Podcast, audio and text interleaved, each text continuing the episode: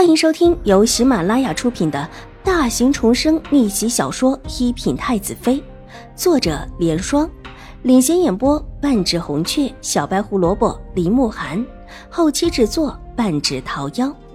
喜欢宫斗宅斗的你千万不要错过哟，赶紧订阅吧！第二百零八集。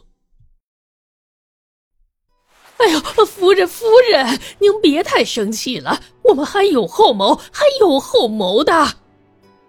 周嬷嬷怕狄氏真的冲到水若兰那里去，伸手拦住她。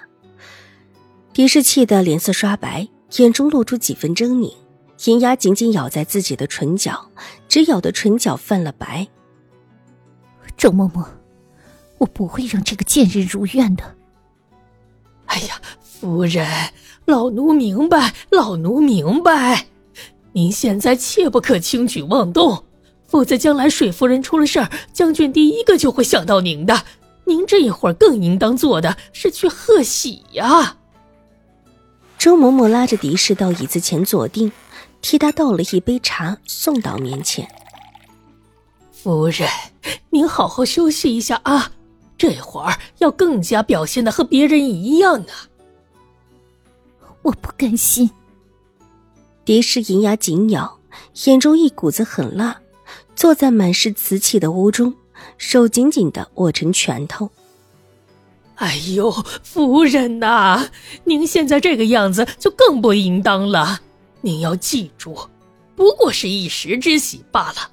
您方才不是暗示可以让大小姐带着他们去参加宴会的吗？那宴会上出了事儿，跟您也没关系呀。您这会儿忍一下就可以洗脱嫌疑的。周嬷嬷又苦口婆心的劝，这些话终于让狄氏重新的平静下来。之前他和周嬷嬷商议的计划，就是在凤阳侯府进行的。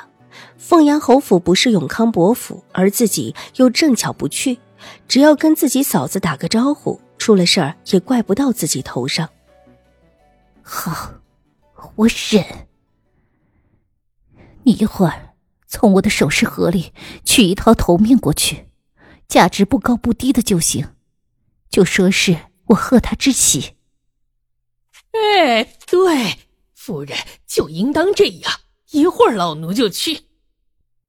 看到恢复了冷静的狄氏，周嬷嬷脸上露出了笑容。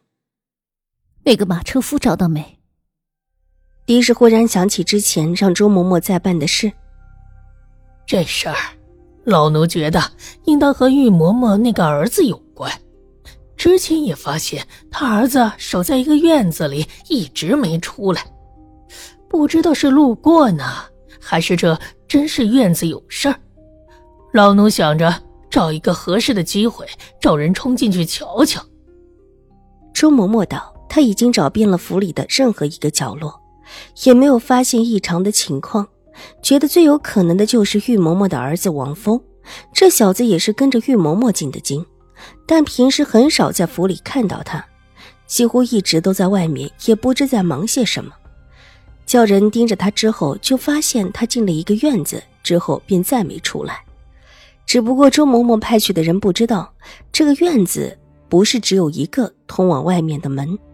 或者也可能王峰只是路过，从这进去，从另一边出来，所以暂时没有动手，只等着周嬷嬷吩咐再说。周嬷嬷也吃不准，也不敢轻举妄动，也就叫人先盯着，让我母亲找几个人，随便找个理由冲进去看看。嗯，夫人的主意极佳。周嬷嬷连连点头。让人重新换过一批瓷器来。狄氏目光扫过一地的碎屑。夫人，这要怎么说呀？周嬷嬷犹豫了一下。整个府里的人都在高高兴兴的庆贺水若兰怀孕的事情，希望府里新添一个小主子。狄氏在屋子里砸东西，就和他现在所表现出的贤良大度完全不同。他这个时候更应当要表示温婉得体，表现的比水若兰更加高兴、更加在意才是。就是我听说了他的好消息，激动着想过来给他贺喜，不小心撞翻了博古架子，把上面的瓷器不小心都砸碎了。这是把事情含糊的拉过。周嬷嬷稍稍犹豫了一下，还是点了点头。这种事情算不得什么大事，稍稍找个理由遮掩一下便过去了。谁还会当真，不依不饶的拿捏着这一点说话？周嬷嬷是狄氏身边的老人，向来狄氏的心腹，也是一个狡猾的。但这一次，他显然是错估了。而就在狄氏送头面的时候，出事了。秦婉如到水若兰的留风院的时候，秦怀勇还在留风院。听得秦婉如过来道贺，微笑着挥手叫秦婉如进来。秦婉如进门之后，先是给秦怀勇和水若兰道过喜，之后便在一边的椅子上坐定。婉如，你明天自己去街上挑衣裳吧。你母亲的身体要多休息。秦怀勇笑着道，整个人看起来容光焕发，心情很好的样子。表哥，我无碍的，可以陪着婉如去挑衣裳，还有一些首饰。他一个小孩子懂什么？你呀，就是这么爱操心。宛如可是一个大人了。秦怀勇向来坚毅的脸上露出几分关切和温和，扫过水如兰的小腹时，眼神越发的温柔起来。这样的神色和他往日的神色几乎完全是不一样的，可见他是真心的喜欢。表哥，我真的无碍。水若兰笑着拿帕子轻轻的抹了抹嘴。夫人，狄夫人派了周嬷嬷来道喜了。琼花一脸喜气的进来禀报，水若兰怀孕，整个流风院上下个个心情都很好。水若兰转头看了看秦怀勇，犹豫了一下，却是不说话。让他进来吧。秦怀勇的脸上带着笑意。他既然存心想跟你和好。这以往的事，就不必太那么在意了。如果没有他，我和你……水若兰的脸红了，低下头来，看起来温柔乖巧。想到自己现在也算是后院和美，秦怀勇脸上笑容更深。